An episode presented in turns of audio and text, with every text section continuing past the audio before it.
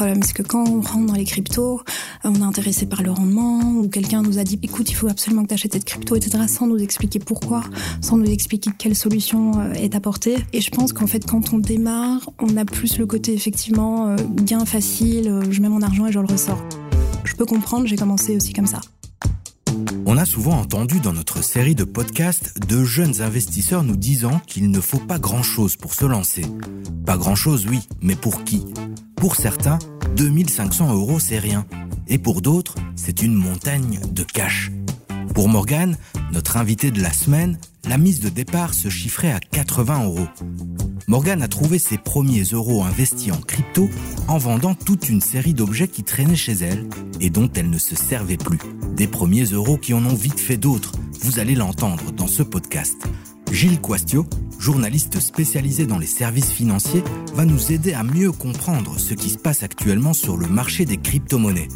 Un marché qui a perdu deux tiers de sa valeur depuis son dernier sommet atteint il y a moins d'un an. Je suis Salim Nesba et je vous propose de faire connaissance avec Morgane. Elle nous explique comment elle est montée dans le train de la crypto-monnaie. En 2017, j'ai payé quelqu'un pour qu'il m'explique les cryptos pendant une heure. Et, euh, et, je suis sortie de là en me disant ça n'ira jamais. La législation, euh, les États ne laisseront jamais faire une crypto qui ne contrôle pas. J'étais vraiment partie de ce postulat-là. Et du coup, j'ai pas du tout investi. Je suis passée complètement à autre chose. Et en fait, en 2020, fin 2020, moi, il y a quelqu'un que j'aime beaucoup dans le côté de l'indépendance financière, parce que je m'intéressais beaucoup à comprendre l'argent, comment l'argent fonctionne, les investissements, etc. Et Robert Kiyosaki, qui est assez connu euh, quand on parle d'indépendance financière, parlait du concept de passif et d'actif.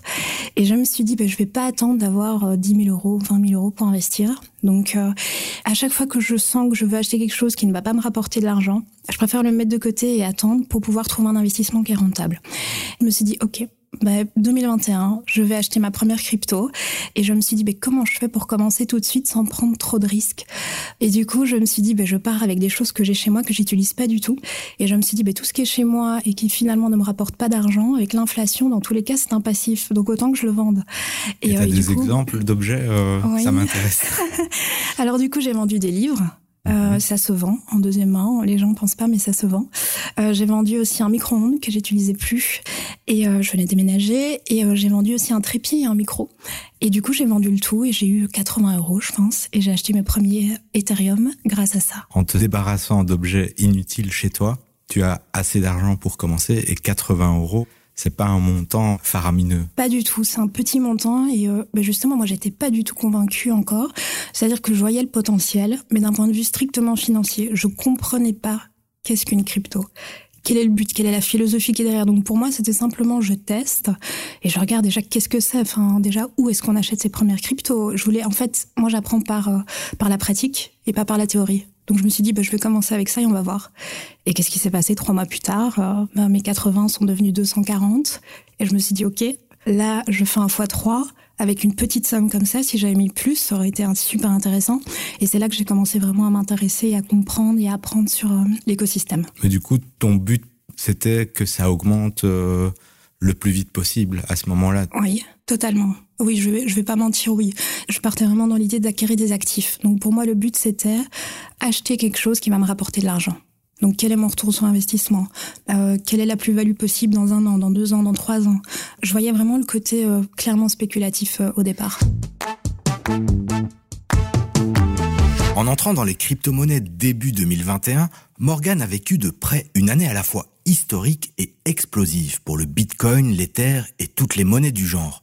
Pour faire simple, l'ensemble du marché crypto est passé de 1000 milliards de dollars en janvier 2021 à 2500 milliards en mai, avant de fondre de moitié pendant l'été, pour ensuite reprendre sa route vers les records et frôler en novembre 2021 les 3000 milliards de dollars.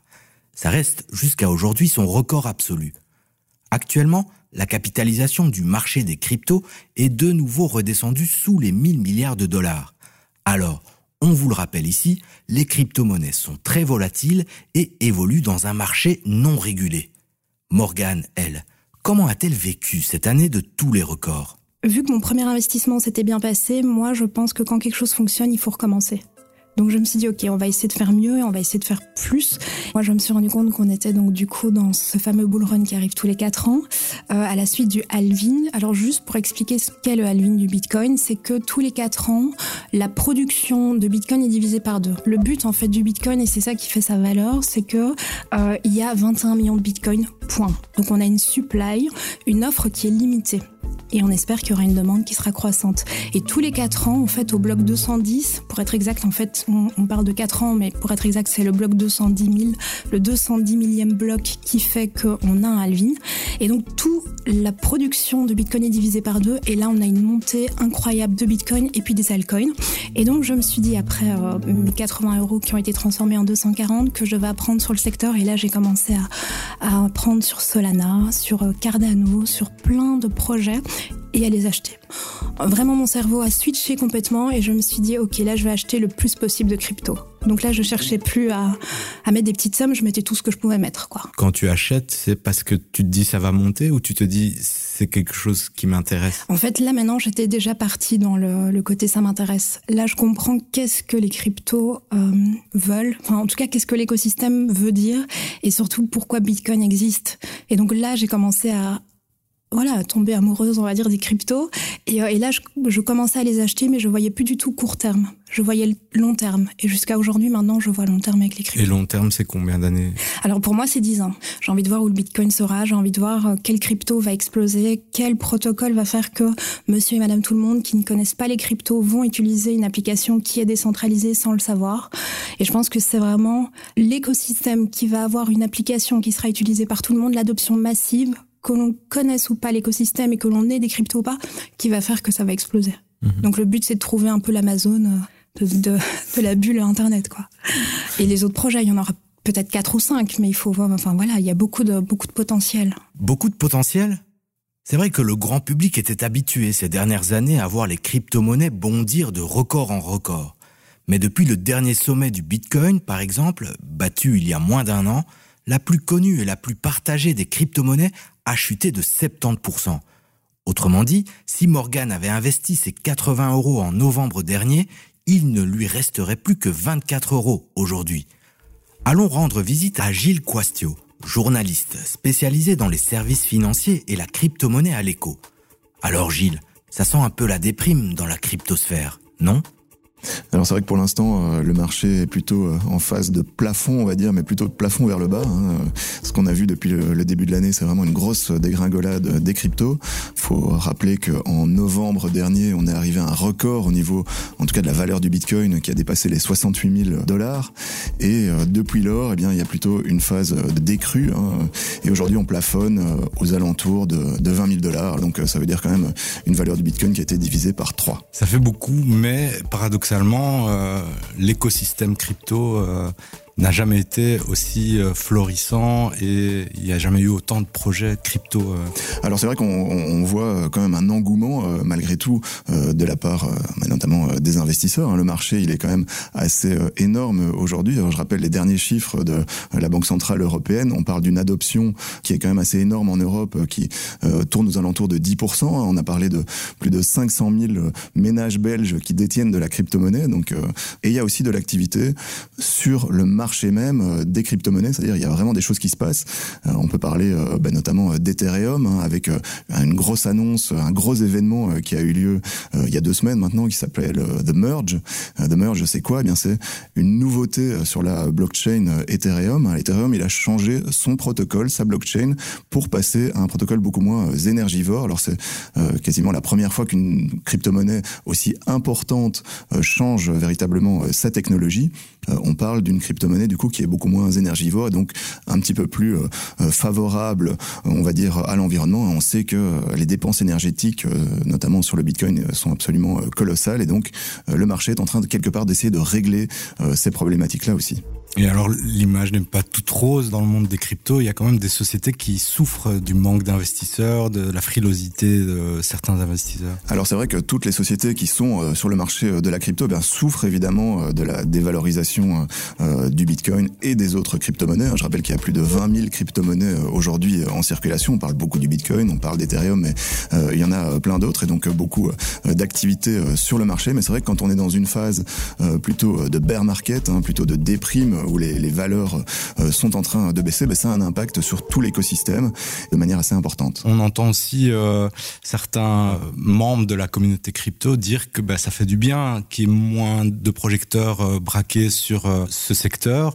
Est-ce que toi, tu vois des signaux de remontée du Bitcoin?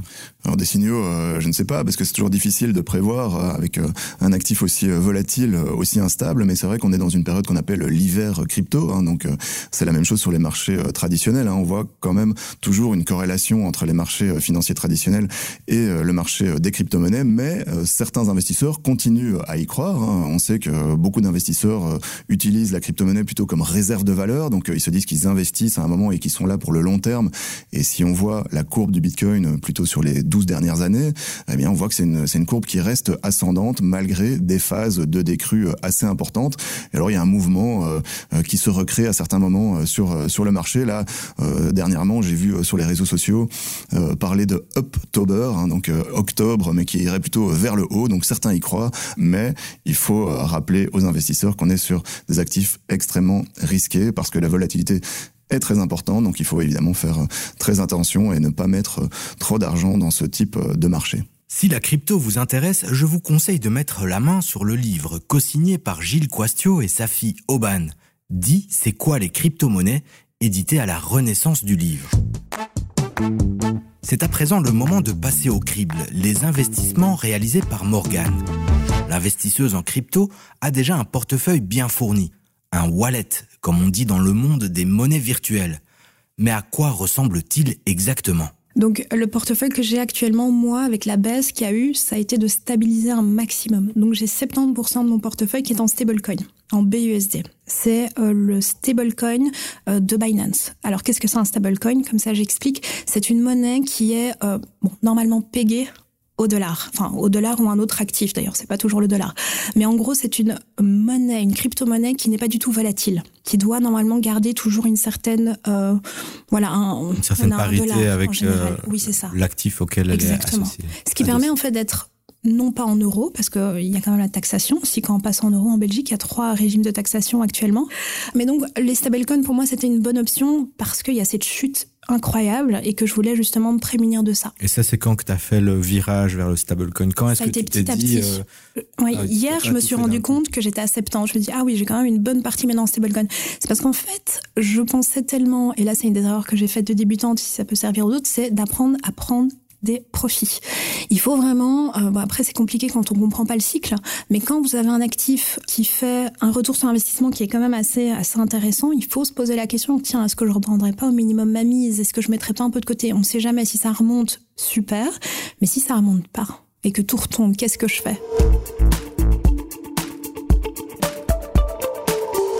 Dans l'univers crypto, c'est combien ce bon rendement selon toi? Alors ça, ça dépend. Moi, ce que j'ai vécu, en fait, j'ai participé à une IEO, alors Initial Exchange Offering. Donc en fait, c'est une manière comme une ICO, IPO. Initial IPO dans le monde de la bourse, mais ICO dans le monde des cryptos. Euh, et donc, en fait, c'est une manière de se positionner sur des petits projets qui viennent à peine de, de, de commencer. Et donc, c'est là où, en fait, on peut faire des, des, des, revenus qui sont assez intéressants. Et donc, moi, j'avais mis 80 euros sur un nouvel exchange qui allait arriver dans l'écosystème de Cardano. Cardano, qui est un token qui existe. Et en fait, il est monté à 400 euros en une semaine. Donc, quand une crypto fait euh, alors, en pourcent, je crois que je l'avais marqué, mais je ne l'ai pas par cœur. Mais quand on fait du 420%, donc du x5.2, il faut retirer sa mise, quoi. Enfin, minimum. Et là, j'avais pas du tout cette éducation que j'ai aujourd'hui de me dire, bah voilà, quand un actif fait autant, euh, je devrais sortir. Et du coup, ça peut être un bon rendement quand même, parce qu'en une semaine, faire du 400%, c'est quand même chouette. Oui, ça arrive tous les jours. Euh, on le classique. Après, j'avoue que c'est c'est pas facile d'arriver sur ces projets-là. Il faut connaître l'écosystème et on passe pas sur des, des places de marché qui sont très connues. Il y a 70% en stablecoin. Les 30% restants, ils sont investis dans quel type de crypto-monnaie? Alors, les 30% restants sont investis dans les plus grosses crypto-monnaies, en tout cas les plus connues. Ethereum, notamment parce qu'il y allait avoir la merge et je voulais voir ce qui allait se passer. ADA, Cardano du coup, Sol, Solana, Matic, Polygon, Adax, qui est le fameux, là où j'avais mis les 80 qui sont montés à 400. J'ai en fait les restants de tous ces petits projets sur lesquels je suis rentrée avant tout le monde.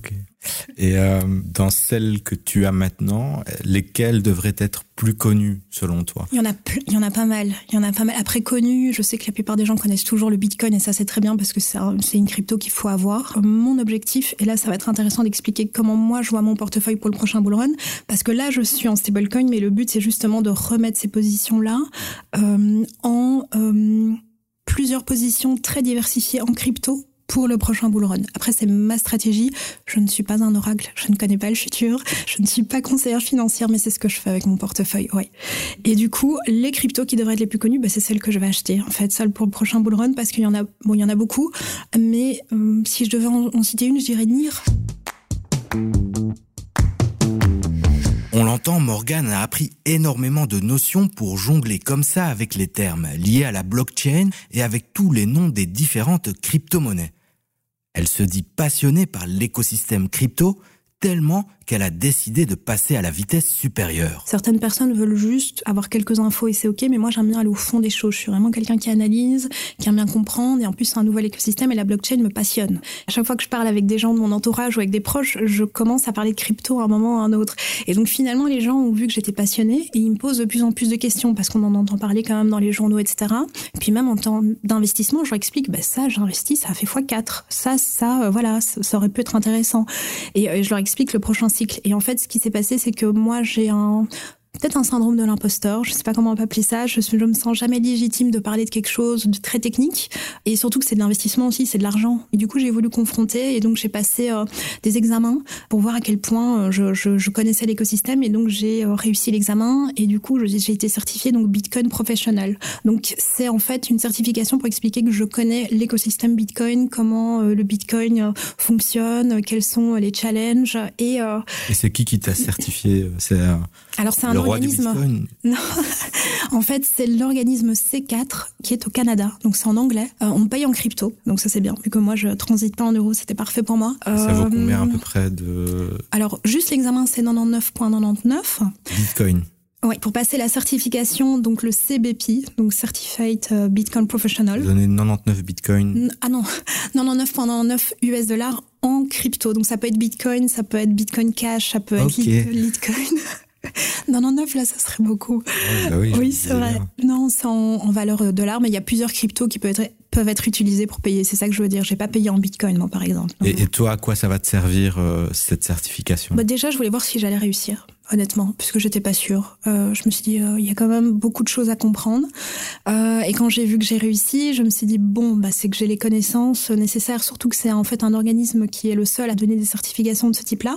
Et, euh, maintenant, c'est vrai que je réfléchis à bah, comment est-ce que je peux euh, aider en fait les autres à comprendre cet écosystème puisqu'on me pose quand même des questions, on me demande aussi de parler dans des événements. Dès que je dis que je suis dans les cryptos, euh, voilà, j'ai tout de suite des questions, etc. Et alors toi maintenant, ici à Bruxelles, tu vas participer à une conférence et il y a une particularité à cette conférence? Alors oui, c'est euh, une conférence qui s'appelle Woman Square et en fait c'est un événement 100% pour les femmes. Comment acheter ses premières cryptos, qu'est-ce qui peut être intéressant euh, de, de savoir pour vraiment pour les débutantes. J'espère que voilà, elles vont peut-être être motivées ou commencer à investir et, se lancer, pas avoir peur de faire des erreurs et aller chercher le contenu. Et moi, j'avais aucune notion euh, ni de la bourse ni des cryptos il y a, il y a trois ans. Hein. Tu as utilisé beaucoup de, de, mots nouveaux pour la plupart euh, des auditeurs, mais toi, tu es baigné dedans. Oui. Euh, Est-ce que tu n'en as pas un comme ça que tu veux partager avec nous, un des derniers que tu as appris, par exemple? Alors, un des derniers que j'ai appris... J'essaie de, de, de, voir pour un débutant, sinon ça va être dans la cryptographie, ça, ça ne va aider personne. Moi, j'utiliserais Dior, parce que je trouve que c'est intéressant. Je dirais que c'est une marque, mais c'est pas une marque, c'est D-Y-O-R, c'est Do Your Own Research. Donc, c'est-à-dire faites vos propres recherches. Et je trouve que pour les cryptos, bah, c'est la base. Voilà. Envie de poursuivre la discussion avec Morgane Retrouvez-la le 12 octobre prochain à Bruxelles pour l'événement Women Square où avec deux autres oratrices, elle discutera blockchain, crypto ou encore Web3. Tous les détails de cette conférence sont à retrouver dans les notes de l'épisode ou sur notre groupe Facebook. Et pour finir, Morgane a une question à poser au tracker de l'écho. Alors moi, ce que j'aimerais beaucoup, c'est demander au tracker de l'écho, quand est-ce que vous avez réalisé que vous auriez dû prendre du profit? Sur quel actif et quelle stratégie vous avez mis en place? Pour répondre à Morgane, vous pouvez nous envoyer un message à l'adresse podcast at ou rejoindre notre groupe Facebook, les Trackers de l'écho. C'était Salim Nesba pour Tracker, le podcast de l'écho qui suit les nouveaux investisseurs. Une émission réalisée par Nicolas Baudou et Julie Garrigue. On se retrouve la semaine prochaine pour écouter l'histoire de notre 21e Tracker.